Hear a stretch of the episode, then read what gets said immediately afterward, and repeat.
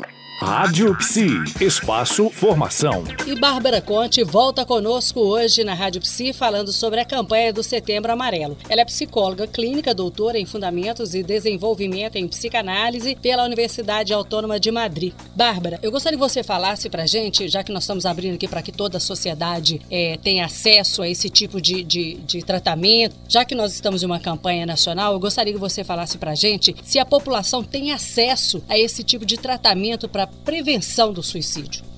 Bom, uh, as pessoas têm acesso à prevenção do suicídio ou à, à depressão que pode levar a um suicídio uh, no Sistema Único de Saúde. Sim. Uh, o SUS, através dos Centros de Atenção Psicossocial, que se chama CAPS, né? Uhum. nesses, nesses locais as pessoas podem receber um atendimento uh, privado, né, de uma escuta individual, de uma assistência médica especializada, de um cuidado terapêutico mais integrado, mais abrangente, né? Quer dizer, é, tanto pode estar a pessoa, como pode vir os seus familiares, como pode uh, entrar vários profissionais que possam atender tanto a parte psíquica quanto a parte física quanto a parte psiquiátrica, no sentido de se é necessário. Uh, Uma equipe de multidisciplinar. Multidisciplinar, exatamente, para